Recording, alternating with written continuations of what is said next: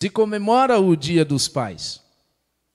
Eu peço e pergunto a você: imagine que o Felipe, ou o Ricardo, ou o Luan, que está lá em cima, chegue para cada um ao seu respectivo pai, depois de ter feito um esforço danado de juntar todas as moedinhas que eles podem, e ele chega para o papai e diz: Papai, eu vou comprar um presente para você, já que é o dia dos pais. Claro que eles fizeram um esforço e eles vão entregar um presentaço, talvez, quem sabe, uma gravata de bolinha, não sei. Mas eles dizem: Olha, eu vou dar o presente para você. Vamos lá no shopping, pai. E Durval, o William e o Leandro pegam o carro e vamos lá. Dependendo do shopping, eles têm que parar 3 quilômetros antes, porque pagar 25 reais de estacionamento ninguém merece. E então eles vão andando a pé para comprar o presentaço que o filho conseguiu ah, preparar para o, o, o seu pai. É claro que a intenção é válida e é rica, mas eu te pergunto: será que é o Felipe, é o Ricardo ou o Luan que vai pagar o brinquedo lá no shopping? Que vai pagar o lanche? Que vai pagar o sorvete? E os 25 reais de estacionamento? Na verdade, será que é o Ricardo e o, e o, e o Felipe que vão comprar o presente? Não. É você, papai, é você, mamãe, que vai pagar. Você vai ter que abrir a carteira e desembolsar esse dinheiro. E é sobre isso que eu quero compartilhar com todos nós, pais e filhos e todos nós eu quero que abramos as Escrituras para o segundo livro de Samuel, capítulo 7, e vermos esse pacto davídico, que é um texto muito importante. Faz muito tempo que tenho pensado em pregar, na verdade, anos, esse texto, e não tive essa oportunidade ainda, e eu posso compartilhar com você isso hoje. Nós vamos falar sobre o pai que cumpre o pacto. Na verdade, ah, o texto na nossa Bíblia aqui fala sobre a promessa de Deus a Davi, ou então, ah, em outros textos, eh, vem a palavra pacto ou a aliança davídica, o pacto davídico. Estamos falando da mesma coisa, o fato que esse é um assunto importantíssimo na compreensão da vida de fé e da salvação na vida de cada crente.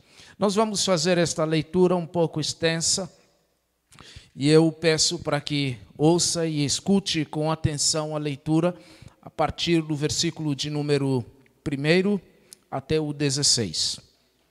Assim diz a palavra do Senhor, acompanhe comigo. O rei Davi já morava em seu palácio e o Senhor lhe dera descanso de todos os seus inimigos ao redor. Certo dia ele disse ao profeta Natã: Aqui estou eu, morando num palácio de cedro, enquanto a arca de Deus permanece numa simples tenda. Natã respondeu ao rei: Faze o que tiveres em mente, pois o Senhor está contigo. E naquela mesma noite o Senhor falou a Natã: Vá dizer a meu servo Davi que assim diz o Senhor: Você construirá uma casa para eu morar? Não tenho morado em nenhuma casa desde o dia em que tirei os israelitas do Egito. Tenho ido de uma tenda para outra, de um tabernáculo para o outro. Por onde tenho acompanhado os, israelitas, alguma vez perguntei a algum líder deles, a quem ordenei que pastoreasse Israel, o meu povo, por que você não me construiu um templo de cedro? Agora, pois, diga ao meu servo Davi: Assim diz o Senhor dos exércitos: Eu o tirei das pastagens aonde você cuidava dos rebanhos, para ser o soberano de Israel, o meu povo. Sempre estive com você por onde você andou, e eliminei todos os seus inimigos. Agora eu o farei tão famoso quanto os homens mais importantes da terra e providenciarei um lugar para Israel, o meu povo, e os plantarei lá, para que tenham o seu próprio lar e não mais sejam incomodados. Povos ímpios não mais os oprimirão, como fizeram no início, e tenho feito desde a época em que nomeei juízes sobre Israel, o meu povo. Também subjugarei todos os seus inimigos Saiba também que eu, o Senhor, estabelecerei para ele uma dinastia. Quando a sua vida chegar ao fim e você descansar com os seus antepassados, escolherei um dos seus filhos para sucedê-lo, um fruto do seu próprio corpo, e eu estabelecerei o reino dele. Será ele quem construirá um templo em honra ao meu nome, e eu firmarei o trono dele para sempre. Eu serei seu pai, e ele será meu filho. Quando ele cometer algum erro, eu o punirei com o castigo dos homens, com açoites aplicados por homens. Mas nunca retirarei dele o meu amor, como retirei de Saul a quem tirei do seu caminho. Quanto a você, sua dinastia e seu reino permanecerão para sempre diante de mim. O seu trono será estabelecido para sempre. Que Deus nos ajude diante desse texto. Nós estamos vendo Davi numa dessas situações em que ele quer construir a casa, o templo para Deus. Davi é como os meninos de 5 e 6 anos que nós acabamos de citar aqui. É como o Ricardo, é como o Felipe ou o Luan, querendo comprar um presente para os seus pais. Ele é apenas uma criança que tem um punhado de moedinhas, que com muito sacrifício acabou de juntar. Mas cá para nós, essas moedinhas não compram coisíssima nenhuma.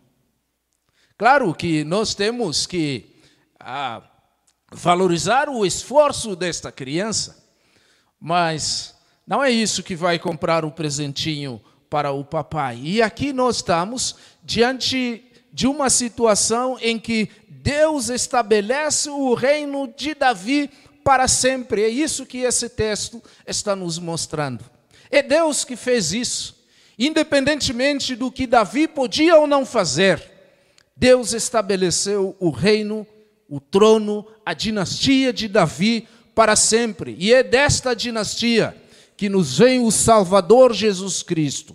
Jesus Cristo é filho de Davi. É por isso que o Evangelho, lá no Novo Testamento, diz que a salvação vem do judeu. Em cumprimento desta promessa que o Messias, o Salvador Jesus Cristo, veio a nós. É por isso que esse texto nos ajuda a compreendermos dois princípios que precisamos levar em consideração. Dois princípios para entendermos o que é que Deus está ensinando para Davi. Em primeiro lugar, compreender que é Deus quem procura o homem e não o contrário. Às vezes a gente entende errado a compreensão do amor de Deus. E esse texto está mostrando exatamente isso. Um dos meus professores no seminário, falando a respeito desse texto, ele disse: Olha, cronologicamente, o capítulo 7 de 2 Samuel, ele é depois do capítulo 11 e 12. Entendeu? É depois que Davi pisou na bola que Deus aparece para Davi e diz: Eu vou estabelecer o teu trono a tua dinastia, o teu reinado para sempre. Isso é graça. Isso é amor. Não há nada em Davi, algo que Deus pudesse olhar nele e dizer: uhum, eu fiquei impressionado com você, Davi. Pelo contrário, Davi é um homicida, um prostituto, que Deus vai buscar para fazer o estabelecimento do reino dele. Davi está reinando, como o próprio texto nos diz na leitura, e tudo está em paz. As guerras em sua volta já foram liquidadas, tudo está perfeito. Ele está morando numa mansão, numa casa bem aparelhada, e então Davi está incomodado. Como naqueles incômodos, quando a gente está na presença de um amigo e rasga o coração. Eu quero abrir o meu coração para você por algo que tem me incomodado nos últimos dias. Eu lembro esta pergunta quando me foi feita em julho de 2017. Eu estava com um amigo, depois que conversamos, conversamos, e naquela época realmente eu estava passando por um momento terrivelmente nebuloso, precisando tomar decisões que eu não sabia como e por onde começar. E finalmente, depois que o assunto parece que acabou, esse amigo me perguntou: E você? Como é que você está? Rasga o coração. Comecei a gaguejar. As palavras me faltaram e finalmente, como que num improviso impensado, eu disse: Rapaz, eu estou num marasmo. Ah, creio que Deus dirigiu aquela fala porque eu expressei o que estava no meu coração, mesmo sem ter planejado contar a alguém antes. Eu estava num marasmo. E aquele amigo simplesmente botou a mão no meu ombro e disse: Vamos orar. E daquela experiência, muitas coisas ah, surgiram muitas oportunidades se abriram. Mas é mais ou menos isso que está acontecendo com Davi. Ele está na varanda da sua casa e ele está com o profeta Natan. E ele então vai abrir o coração para aquilo que está preso no seu peito.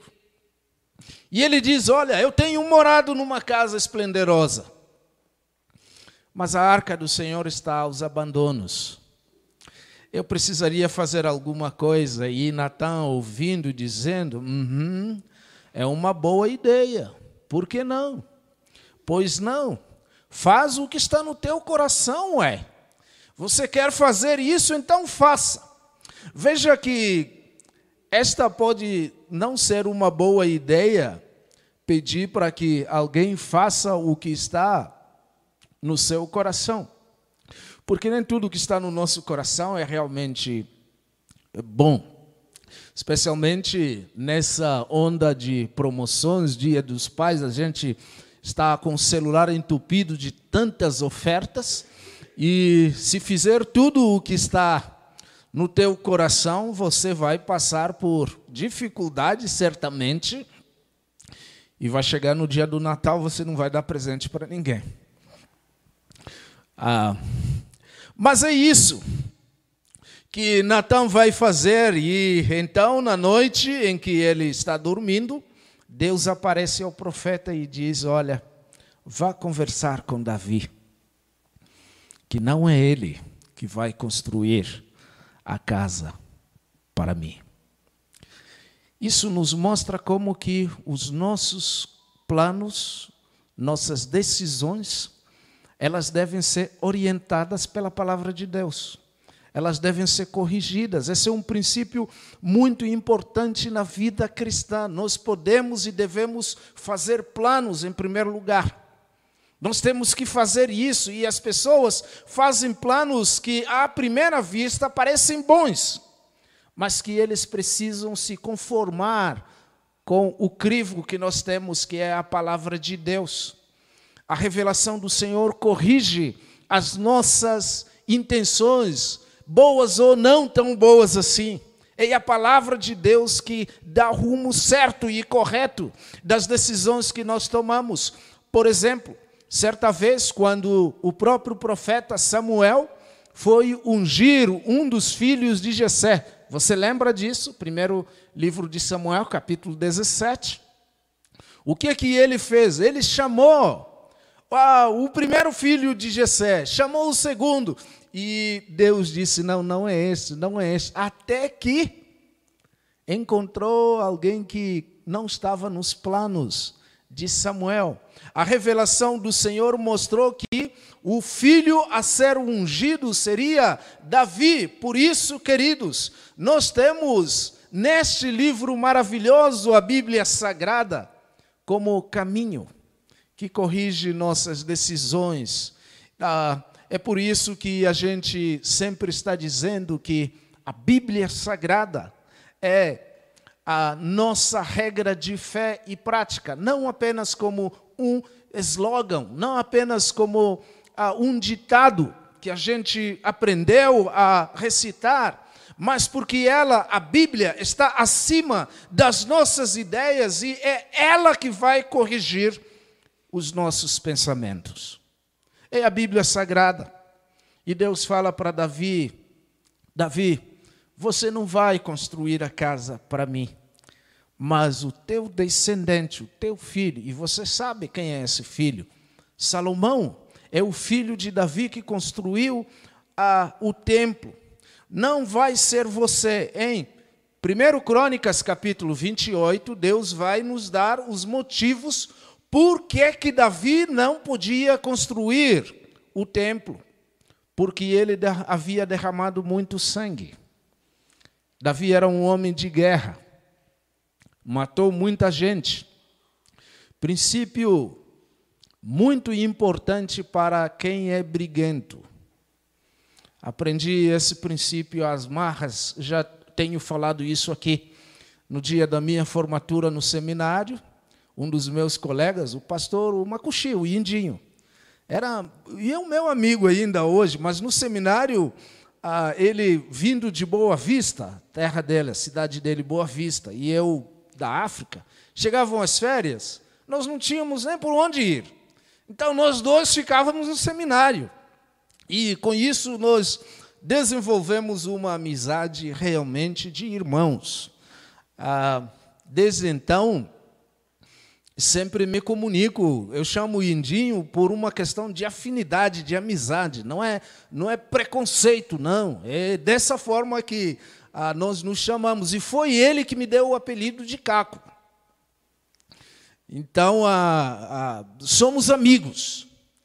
Mas no dia da nossa formatura, ele colocou um balde em cima da porta do banheiro, cheio de água e lama, e ele ficou escondido. E aí, quando eu entrei no banheiro, esse balde veio em cima de mim. Ah, fiquei tão irritado, tão nervoso. Só que o bichinho corre. Agora, hoje talvez não corra tanto ainda, mas naquela época ele corria e corria muito bem. Eu fiquei tão irritado, tão irritado, que comecei aos berros dizendo: Ah, se eu te pego! E finalmente o diretor veio. O que está acontecendo aqui? Eu disse, esse moleque aqui, se eu pego esse moleque, eu, hoje eu ia esganá-lo.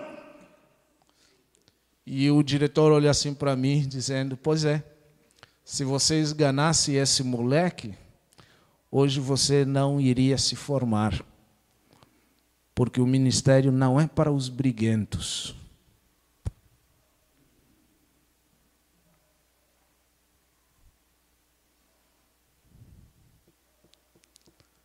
Carrego esta frase até hoje: doeu. E ainda dói. Mas foi no coração e fez isso ainda.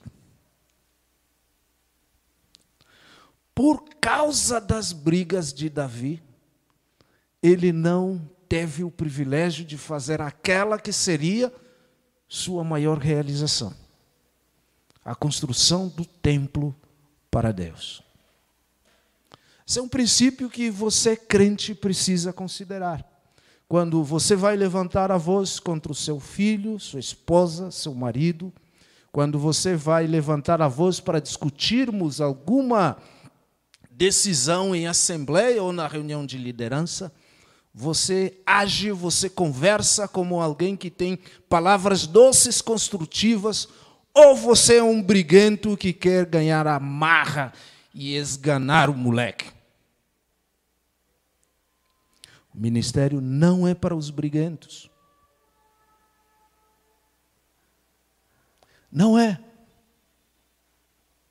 Sim, temos discordâncias. E toda a família tem. Lá em casa nós ainda somos em quatro.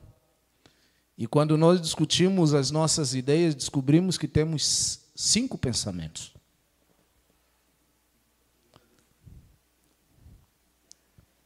Cada um quer ganhar. Mas, como cristãos, nós temos que conversar, temos que dialogar, temos que construir pontes e não muros. Temos que resolver problemas e não criar mais problemas. Temos que aparar feridas e não provocando sangramento naqueles que estão perto de nós. Davi perde esse privilégio, em segundo lugar Davi também compreende que é Deus quem estabelece a sua dinastia. Não é você fazendo uma casa para mim, Davi. É isso que as religiões pagãs fazem. Talvez você já foi em algum sítio ou algum outro lugar em que alguém foi e construiu uma casa, tipo um templo, para para cultos para aquele Deus e alguma coisa assim. Então, já que eu tenho um sítio bonito, eu preciso ter um lugar para Deus. A ideia por detrás nas religiões pagãs, quando um rei chega ao poder e constrói uma casa para Deus ou, ou um templo para um Deus A, B ou C, então esse Deus fica contente, esse Deus fica feliz e o rei ele é abençoado por causa dessa ação que ele fez para Deus. Mas na Bíblia não é assim. Na Bíblia nós descobrimos que é o contrário. A Bíblia mostra que é Deus quem primeiramente abençoa o seu povo e depois disso, como sinal da gratidão a Deus, como sinal de reconhecimento do que Deus fez por nós, nós tributamos a Ele, nós cantamos a Ele. Entenda, querido, a nossa ação é sempre uma ação reativa ao que Deus, em primeiro lugar, fez em nosso favor, e não o contrário. E não, ah, vou construir uma capela para Deus me abençoar. E não vou fazer alguma coisa para Deus, eh, muitas vezes, e eu temo que isso talvez ocorra entre nós, os salvos, os crentes ou os evangélicos. E eu temo com muita preocupação de que temos construído uma relação utilitária com Deus. Uma, um relacionamento onde muitas vezes achamos que se nós fizermos coisas o suficiente, então Deus vai se agradar de nós. Ele vai dar o que a gente está querendo. Ele vai nos atender. A gente acha que Deus depende ah, com que os nossos planos sejam executados e alcançados, então ele depende de nós. A gente escuta coisas, principalmente no contexto de missões, e você sabe que eu acredito na importância do envolvimento missionário, não somente da igreja local, mas de cada crente individualmente. Eu acredito nisso. Ah, como uma ação reativa da graça de Deus, eu não consigo ver um crente que não tenha envolvimento com o avanço do reino de Deus. Não consigo. À luz do que Deus fez por mim, eu não sei se você já agradeceu ao Senhor no dia de hoje aqueles que pregaram o evangelho para você, Deus usou aquelas pessoas para que você fosse alcançado com o evangelho do Senhor. Gente, não tem preço. Não tem preço, não tem dinheiro que pague nesse mundo. Não tem. Nos anúncios nós já falamos da Carla, que está indo para o campo. Está voltando para o seu campo missionário com o coração apertado, porque o tio não se sabe se está vivo ou morto e em que condições está, mas ela está voltando. Hoje ou mais tardar amanhã ela chega aonde ela tem que chegar. E você sabe por que, que nós não mencionamos para onde ela está indo. Se você não souber, depois me pergunta fora dessas gravações aqui. Mas ela está indo. Não é fácil chegar lá. Tem que andar o dia todo, a noite toda e metade do outro dia dentro de um avião para chegar onde tem que chegar. É longe.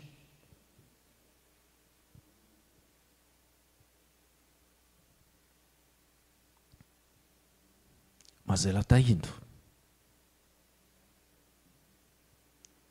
Hoje de manhã nós teríamos a Beatriz, que trabalha junto com o pastor Vinícius, mas eles, eles não podem chegar em tempo e ela vai ficar conosco até terça-feira, quando ela vai embora para o campo, agora casada, ela, o marido, estão indo para o campo, lá em Pernambuco, onde eles trabalham. Você sabe como que a gente ensina e vive e passa essa ideia de que o reino de Deus tem que ir adiante através de você, do seu bolso e das suas orações. Eu não tenho dúvidas disso e creio, que você também não tem. Mas muitos pensam que Deus está desesperado lá no céu, esfregando as mãos, com as mãos amarradas, incapaz de fazer a obra dele, dependendo do seu povo, dependendo de nós fazer alguma coisa em primeiro lugar. Não. Não é esse Deus que a Bíblia mostra. Não é. Você quer comprar um presente para mim, filhinho? Vamos lá no shopping, vamos. Vamos para você comprar o presentaço para o papai. Tudo que nós fazemos por ele, queridos, é uma retribuição ao que ele primeiro já fez em nosso favor. Nós o amamos porque ele nos amou primeiro. Esse é o primeiro princípio. Deus é quem primeiro estabelece o seu reino em nós. Segundo princípio é que Deus estabeleceu eternamente a dinastia de Davi. Queridos, aqui nós estamos diante do famoso pacto davídico dia muito importante, dia estabelecido na história da nossa salvação. Todo ano, quando leio a minha Bíblia, chego nesse capítulo, eu tenho que ter uma garrafa de água do lado, porque não consigo entender na minha mente os princípios encontrados aqui nesse texto. O salmo que nós lemos no início do culto, ele foi composto em honra a este evento que nós lemos aqui. Se você tem o costume de anotar na sua Bíblia, você pode colocar aqui, segundo Samuel capítulo 7, do lado coloca Salmo 89. Que aí você, quando puder ler, logo te linka para esse Salmo 89. Porque esse salmo foi escrito justamente para mostrar a importância dessa aliança com Davi. Sabe? Tem dias em que a gente ah, já sabe que vão ser dias marcantes para a nossa vida. Alguns dias são marcantes. Dia do casamento, por exemplo. É um dia marcante. A gente não esquece. Lembra como é que foi aquela manhã, né? E aquele meu ímpeto de querer esganar logo e tudo mais. Fomos para o local da celebração do casamento. Por volta das três, quatro horas, estava sem sinal de nada. Eu acho que o, o, o rapaz que ficou de organizar o salão vai dar um cano na gente, né? E eu e um amigo, o pastor Davi, uh, Sidney Bischoff, Já demos uma prensa no rapaz e tudo mais. Não mudou muita coisa. Cadê a Karina? Lembrou do que eu falei outro dia, né? É uma luta. E eu enfrento esta luta, esse meu leão, dia a dia. Eu tenho que morrer lá na cruz para Deus me fazer um pacificador e não um briguento. É uma luta. Mas eu lembro o dia do casamento, o nascimento do primeiro filho ou do filho, o primeiro emprego. Estou olhando para minha filha, começou a trabalhar faz alguns meses e na primeira noite mal dormiu. Você lembra de alguns eventos que foram significativos, mas também há aqueles dias em que tudo parece normal. É o mesmo arroz com feijão, o mesmo dia, levantar, escovar o dente e tal, e tudo mais, até que acontece um evento naquele dia inesperado que vai mudar a sua vida por décadas ou então enquanto viver. É mais ou menos isso que está acontecendo aqui com Davi. De repente, Davi, ele se acha numa dessas conversas com um dos seus amigos na sua tranquilidade. Eu gostaria de construir uma casa para o Senhor, mas Deus estabelece com ele o pacto que nós lemos, o pacto davídico que vai mudar não somente a história de Davi, não somente a história da sua dinastia, mas que vai mudar a história de toda a humanidade, inclusive a sua história e minha. Davi muda. Como assim? Veja, Deus vem revelando para nós ao longo das Escrituras esse plano maravilhoso de salvar um povo para si por meio do Redentor, por meio do Salvador. A gente chama isso de pacto da graça. Tudo começou lá no jardim do Éden, lembra? Depois da queda dos nossos pais, Adão e Eva, o que que Deus faz no versículo de número 15 de Gênesis 3? Ele promete que o descendente da mulher, Jesus Cristo, esmagaria a cabeça da serpente. Lembra desse texto? Esse processo, esse plano está em ação. Deus vai cumprir e fazer com que o descendente da mulher venha triunfar aonde os nossos pais, Adão e Eva, falharam. Esse pacto ele vai ser relembrado, ele vai ser renovado, em Noé, em Abraão, em Moisés, e agora, então, ele, pela última vez, esse pacto é renovado em Davi. Deus faz a promessa a Davi e se estende a todo o seu povo para indicar que o cumprimento final desse pacto não é Salomão, o filho de Davi, mas sim Jesus Cristo, o Messias. Esta é a última renovação pactual antes da vinda do Messias, Jesus Cristo. É a última vez. E o que está envolvido nesse pacto? Em primeiro lugar, Deus promete a Davi de que o trono de Davi não vai ser substituído. Como assim? Sim, o filho de Davi é Salomão. E ele vai reinar no lugar de Davi. É verdade, isso está claro, versículos 12 e 13 do nosso texto. Salomão é parte desta promessa, mas profeticamente, esta promessa vai além de Salomão. Esta promessa vai no filho de Davi, Jesus Cristo. O pacto não vai falhar. Esse é um pacto indefectível, é um pacto que não vai ser rompido. Ah, mas o primeiro rei de Israel foi Saul, e na nossa lógica, o descendente de Saul seria o próximo rei de Israel, mas ele foi removido. Quem garante que Salomão também não vai ser removido? Quem, quem garante isso é o próprio Deus. Pense nisso.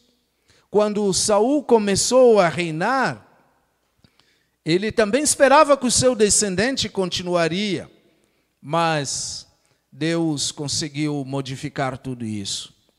Em segundo lugar, quando se cumprirem os dias de Davi, isto é, depois da morte de Davi, Deus ainda vai ser fiel em fazer cumprir este pacto.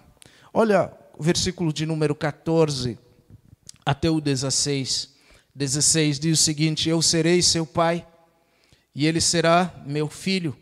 Quando ele cometer algum erro, isto é, algum pecado, eu o punirei com o castigo dos homens, com açoites aplicados por homens, mas nunca retirarei dele o, seu, o meu amor, como retirei de Saul, a quem tirei do, do seu caminho. Quando, quanto a você, sua dinastia e seu reino permanecerão para sempre diante de mim o seu trono será estabelecido para sempre. Ah, meus irmãos, como que esse texto nos mostra a grandeza do nosso Deus.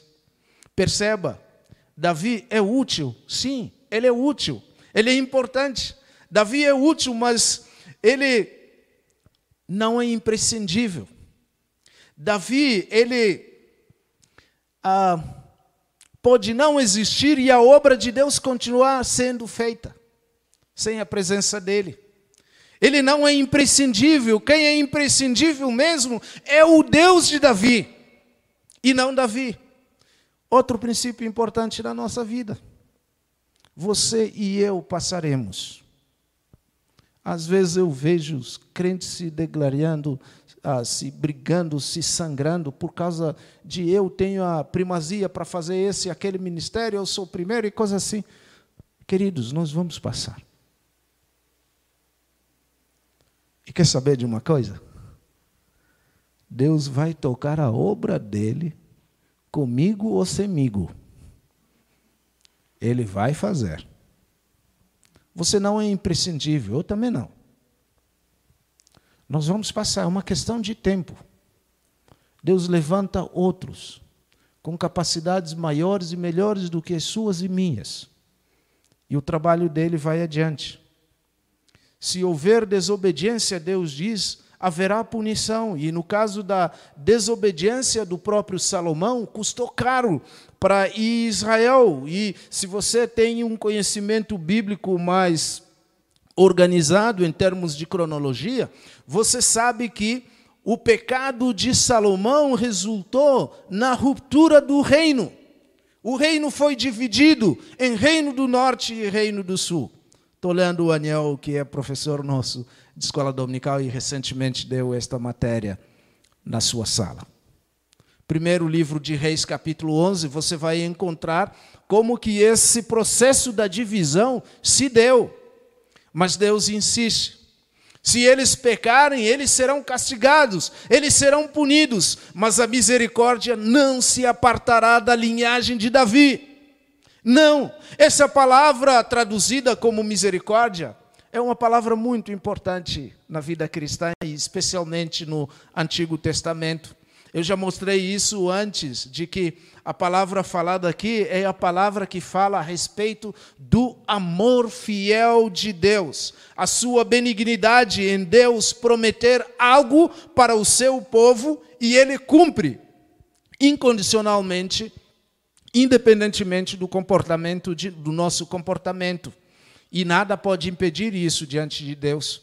Lamentações de Jeremias, capítulo 3 versículos de número 22 e 23, fala sobre isso.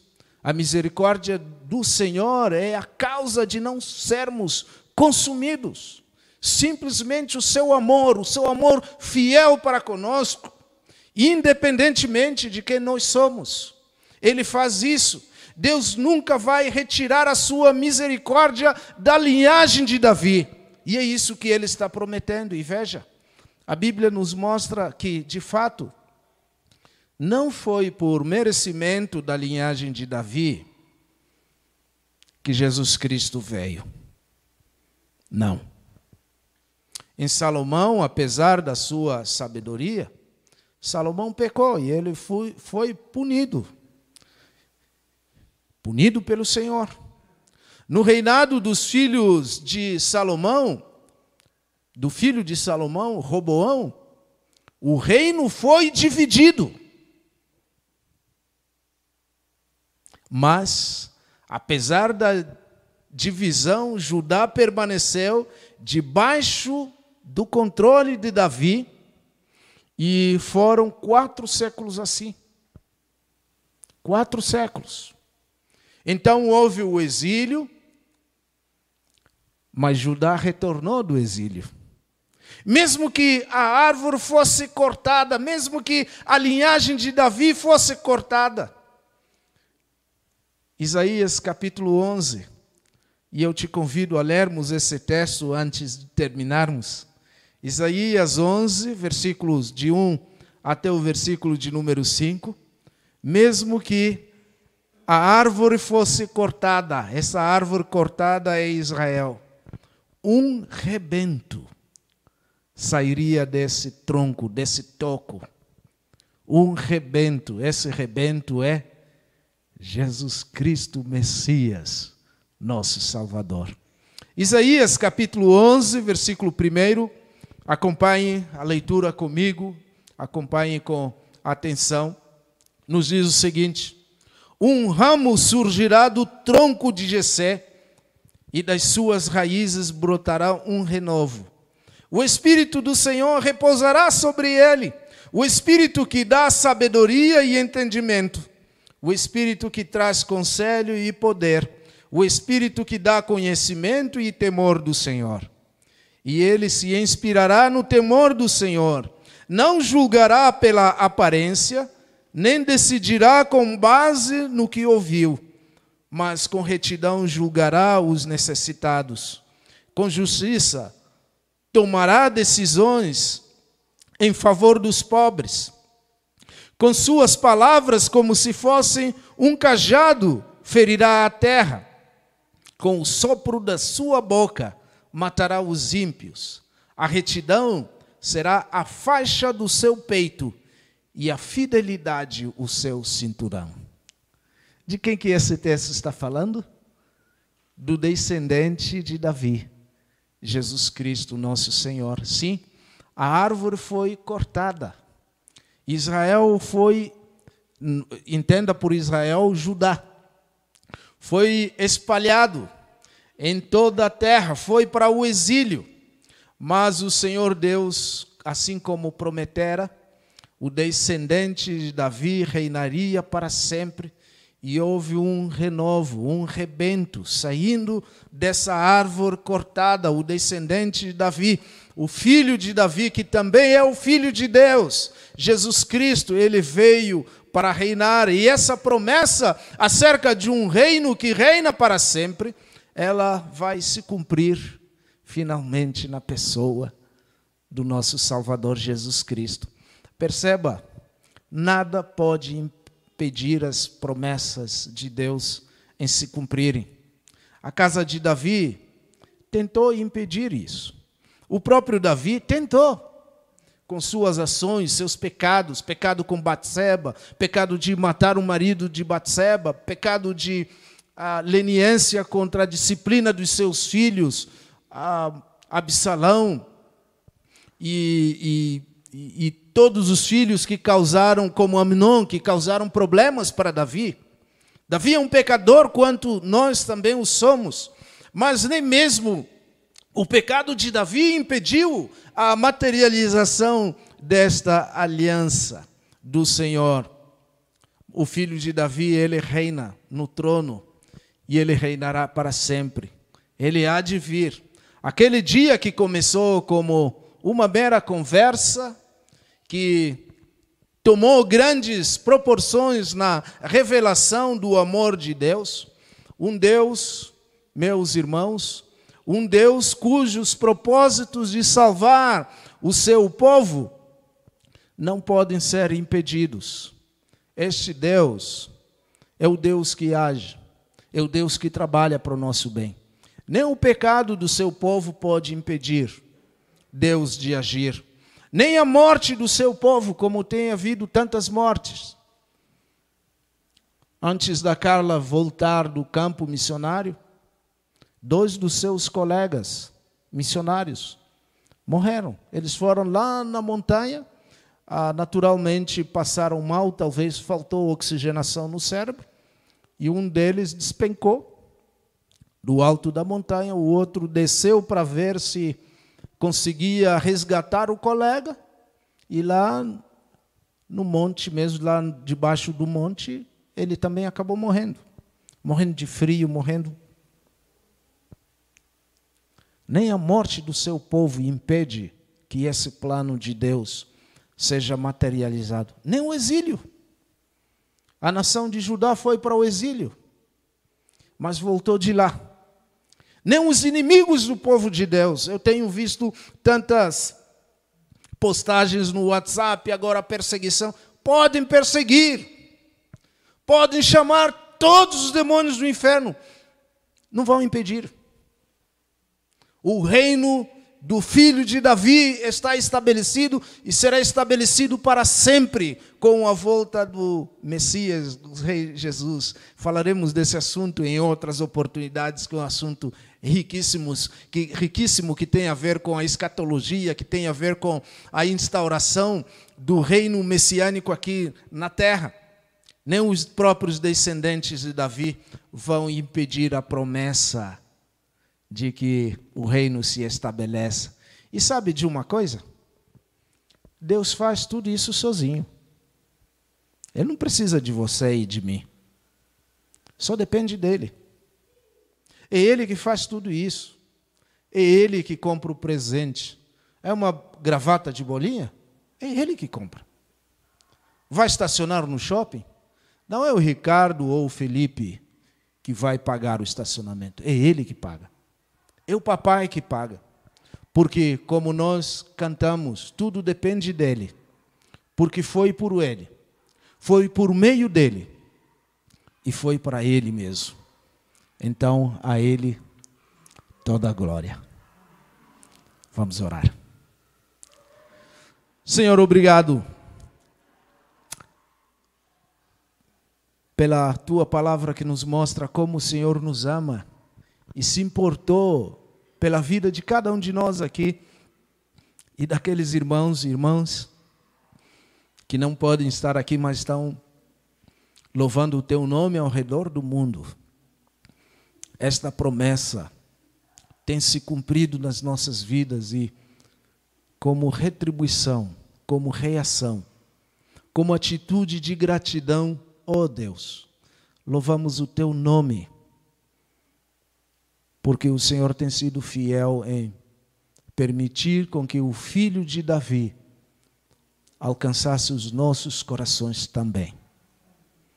Deus ajude-nos a termos então esta vida redirecionada e mudada para andarmos nos caminhos do Messias, filho de Davi, deseja que nós andemos.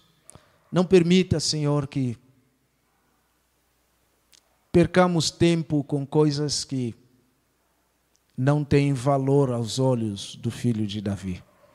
Nos abençoe, Senhor, nos guarde, nos sustente como teu povo e na tua misericórdia e graça, por favor, ó oh Deus, faça-nos instrumentos nas tuas mãos. Nós pedimos isso no nome de Jesus. Amém. Amém. Obrigado, irmão, irmã. Sua